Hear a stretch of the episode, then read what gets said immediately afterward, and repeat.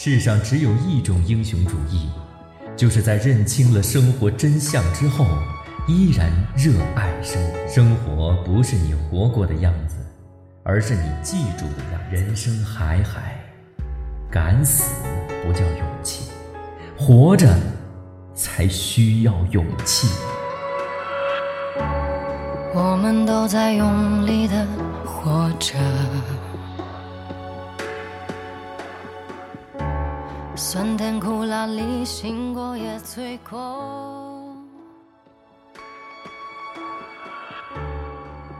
人生海海，讲述了一个浑身是谜的上校在时代中穿行缠斗的一生。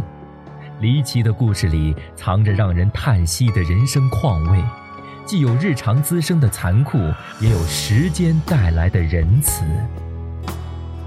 请听长篇小说。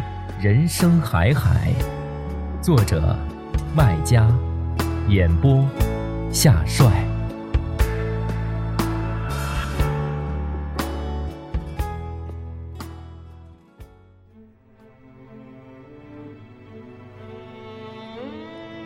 因为爷爷的告发，我们家成了人民公敌，我甚至因此差点丢了性命。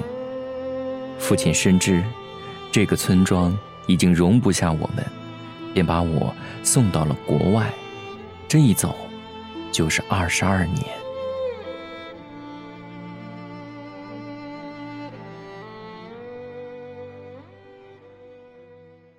第二十八集，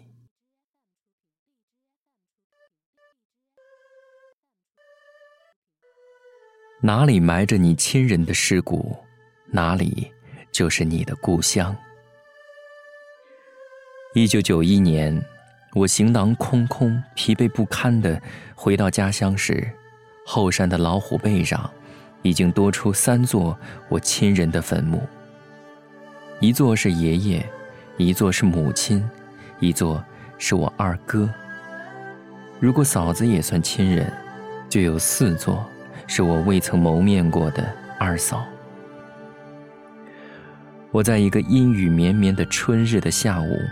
小心翼翼地走进魁违二十二年的老宅时，父亲正落寞地坐在我和爷爷曾经睡觉的东厢房门前的躺椅上，一边抽着烟，一边看着屋檐水滴答在天井里结满污垢的青石板上。他把我当作走错门的人，抬头看我一眼，又低头抽烟，问我：“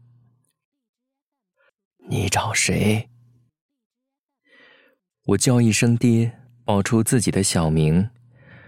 他像只有二十二个小时没有看到我，没有些许激动，也许是怕激动，也许是要给我腾出时间认识一下这不堪的老屋。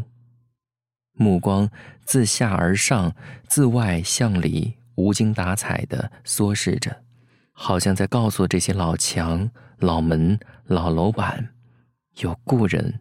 回来了。屋子里弥漫着一股发霉、酸腐的浊气，门楣上、楼板下、屋檐下、角落里挂满蒙尘的蜘蛛网，几张条凳、竹椅横七竖八的散乱在前堂，堂前正壁贴着我熟悉的毛主席像，已经脱落一只脚，搁几上灰扑扑的。像父亲抽了几年的烟灰都洒在上面，并被摊匀。屋里唯一干净的，是那张我从前做作业的八仙桌，即使在昏暗的光线下，依然泛出丝丝的红光。我以为父亲痴呆了，数着他脸上一条条狂野黝黑的皱纹。父亲瘦成了一把骨头。手背的青筋有他指头间夹的纸烟一样粗。足足过了一分钟，我再次叫他一声“爹”，报明身份。他丢掉烟头，看着烟火在雨丝里慢慢熄灭，终于开口：“你爷爷死了。”这我早就猜到，从几方面都猜得到。爷爷是那么要面子的人。当初一个鸡奸犯的假传闻，都差点把他送进鬼门，何况后来全村人，包括父亲，集体公然向他发难谴责，他哪受得了？报纸上说，智者可以从过去摸到未来的痕迹。我不是智者，也从爷爷犯的错误中听到了他死亡的脚步声，一步之遥，触手可及。此外，我出去后每年都会给家里写一封信，从没有收到过一封回信。头些年我还苦等着回信，后来根本不等了，写信只是告诉他们我还活着。家里只有爷爷能写信，他要是活着，一定会给我回信，哪怕明知第二天要死，也会给我写好回信的。后来父亲告诉我，在我走后没几天。还没有等到上校的声明告示，爷爷已经把命交给了他的裤带，在猪圈里上吊了。上校的声明起的作用，也许只是没人去刨他的坟墓。老保长一再公开扬言，爷爷没有资格葬在村里的任何一寸土地，他应该碎尸万段，喂豺狼吃。何况爷爷要在世。已是年近百岁的老寿星，一个背负骂名、胆战心惊的人，无论如何是想不到这福寿的。过一会儿，父亲又说：“你妈也死了。”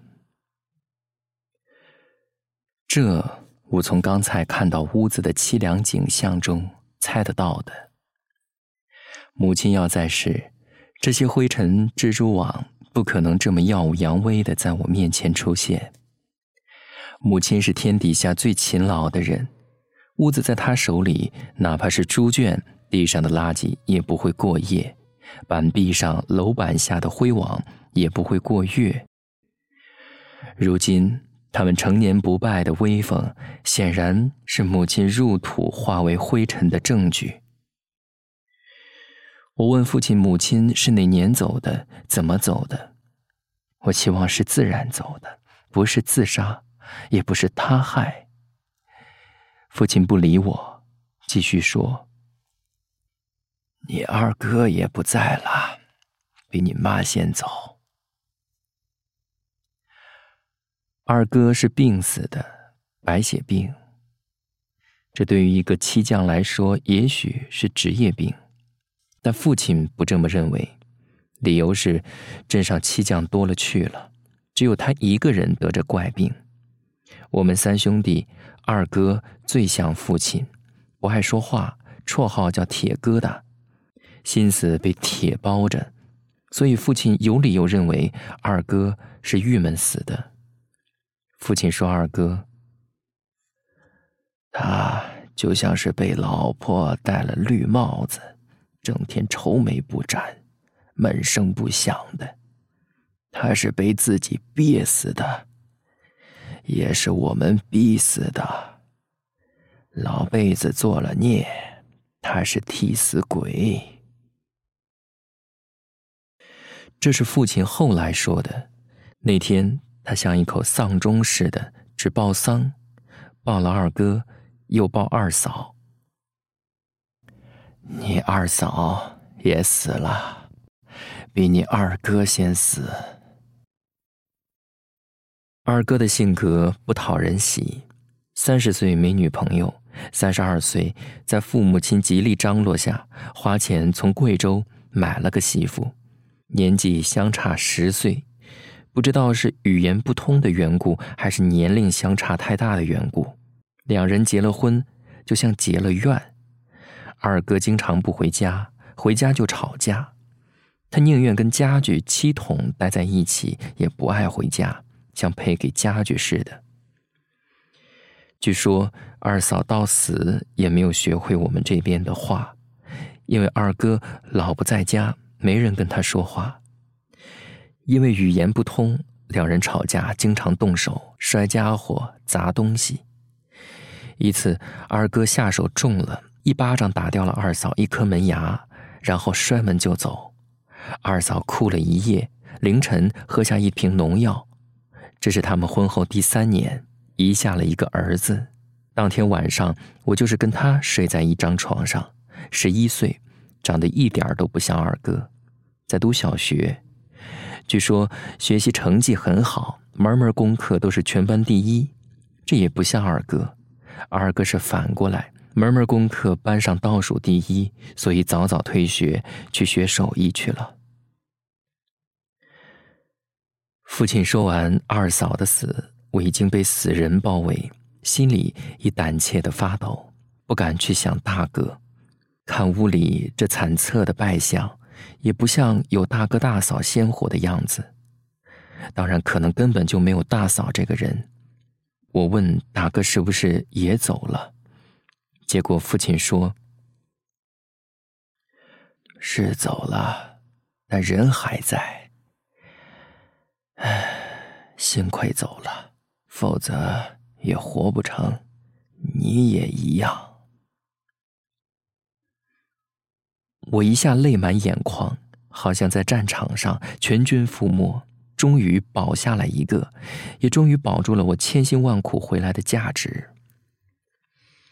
父亲这样子，哪是欢迎我回来的样子？对他，我回来的价值是个负数。他巴不得我别回来呢。后来他告诉我，所以那么多年没让人给我回一封信，就是不想让多一个人知道我还活着。他怕死神恶鬼对着地址去寻我、追杀我。他已经认定这村子是克我们一家的。他怕我回来沾了晦气，活不成。大哥是去了秦屋，一个偏僻小山村，做了倒插门女婿。在生死面前，他躲过一劫，但在荣辱面前，丢尽了脸面。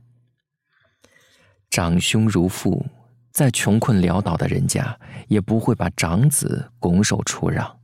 这是一个破掉底线的苟且。形同卖国求荣、卖淫求生，这是生不如死，是跪下来讨饶、趴下来偷生。我忽然明白，即使村里人已经原谅了我们家，但我们家却无法原谅自己，甘愿认罚赎罪。爷爷寻死是认罚，大哥认辱是认罚。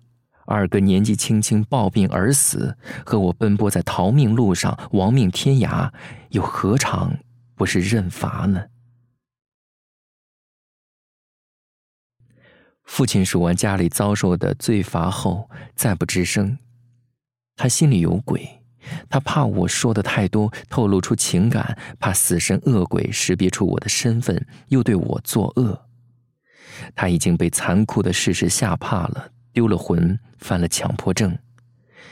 阴雨绵绵的天色，黝黑骨瘦的脸色，胆怯压抑的神色，一头稀疏灰白的乱发，一脸麻木不仁的绝望，这一切都叫我想起那次漫长的海上逃生之旅。那时我天天做着死的打算，夜夜做着死的噩梦。当终于上岸的时候，年少的我已经变得像一个老人一样，懂得感天谢地。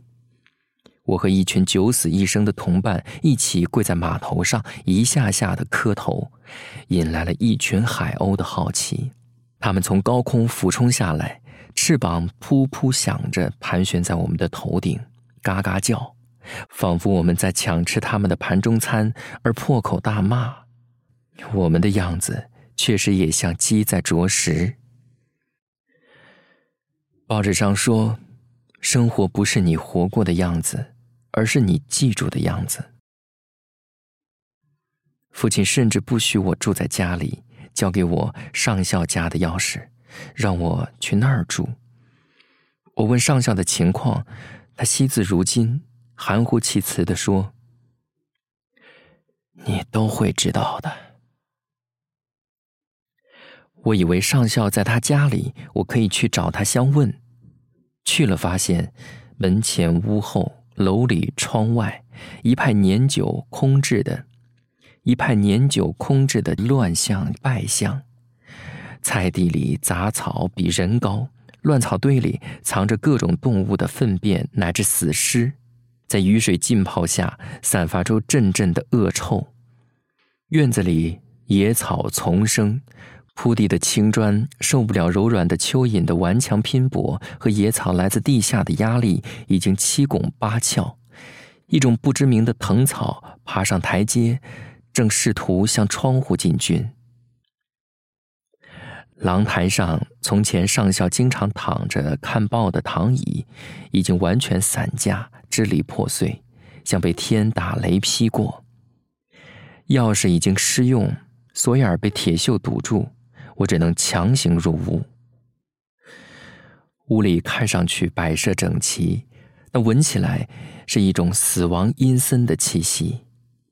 灰尘和蛛网统治了一切。我每迈出一步，灰尘就在脚底下兴风作浪，群魔乱舞，嘴巴、眼睛都可能吃进蛛网。放眼望去，目光所及都令我胆寒心惊，如受了凌迟似的。挂在门后衣架上的一件白色棉衬衫，也许曾有汗水留下的咸味儿，已经被蛀虫吃得千疮百孔，像是从骷髅身上脱下来似的。猫房里金丝绒的窗帘一角悬着，大半挂落着，即将拖地，像裹着个吊死鬼。两只精致的猫篮里面盛满了一层黑干的老鼠屎，无法想象两只猫曾经娇生惯养的荣耀风光。我没有上楼，我害怕上楼。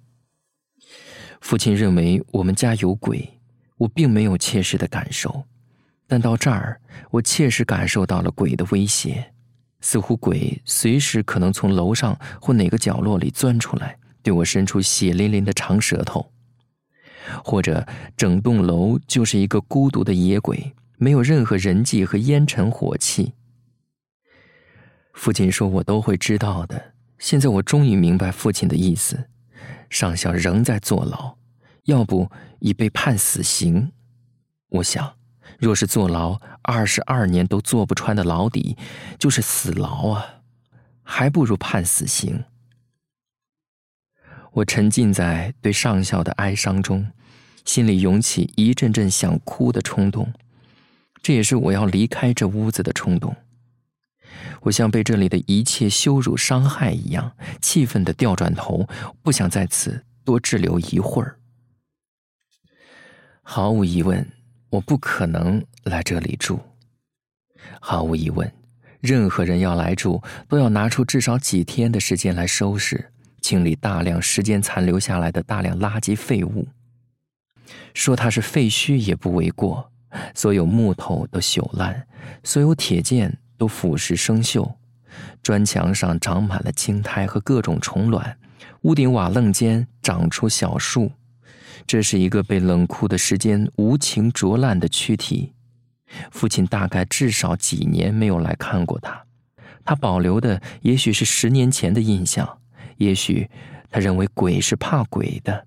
我住在鬼屋里，可以借鬼杀鬼，保全自己。我转身往外走，在经过一只边橱的时候，无意间一只相框撞进我的目光里。他斜着平摊在橱柜相门的一边，柜面上除了厚厚的灰尘，别无他物。他孤独的样子，斜着的角度，饱满着等人带走的渴望。相框有一本杂志的大，灰尘已盖住了相片。我拭去灰尘，看到一对中年男女的半身像。两人肩并肩对我微笑着，好像是一幅结婚照。我没有马上发现，但也很快认出，男人是上校。他笑得不自然，拘谨又努力，反而显得有些木讷。这也是我没有马上认出的原因。在我印象中，上校的笑容是自由灿烂的，笑声是响亮的，并且一贯如此。他是一个开朗爱笑的人，现在似乎腰肚里被旁边的女人抵着枪，是被强迫笑的。女人剪的齐肩短发，圆盘脸，肉鼻子，阔嘴巴，短下巴，黑白照，肤色是看不出的，但看年纪似乎要比上校要小不少。也许是笑得甜的原因，减少了他的年龄。在上校拘谨木讷的笑容衬托下，他确实笑得尤为甜蜜，好像在照相机的镜头里看到了上校的拘谨是一种获胜的窃笑，暗藏着满肚子的秘密。我不认识他，但结婚照的样式给了他明确的身份——上校的妻子。这对我是一个惊人的意外。他留在这儿应该是一个意外，我想，照片上的人也许是上校，也许是他妻子，一定准备带走他的。其实已经带他到门口，临时不知怎么又忘了，就像我们有时出门把钥匙落在鞋柜上一样。我回去问父亲结婚照的情况，父亲倍感意外的同时，断然拒绝开口。他说会告诉我的，但不是在这里。他要求我马上回去收拾那边的房间，他怕在这里对我多说，更怕我晚上住在这里。他慌张地缩视着四周，仿佛四周的鬼在偷听、偷看我们。他心里已经全是鬼，他自己也许并不怕这些鬼，只是替我怕。我告诉他。若真有鬼，我宁愿被自己家里的鬼所害，也不愿被上校屋里的那些野鬼所害。他怔怔的看着我，哭了。这是我此生第一次看见父亲哭。他是一个咬碎牙也不愿意吭声的闷葫芦，哭需要学习。那么多亲人离他而去，他已经学会了。声音低弱、嘶哑、嘶嘶的，像一只衣袖被间歇的撕开，而泪水却不间断，分多头刷刷而下，令我不禁悲伤的想到一个词：老泪纵横。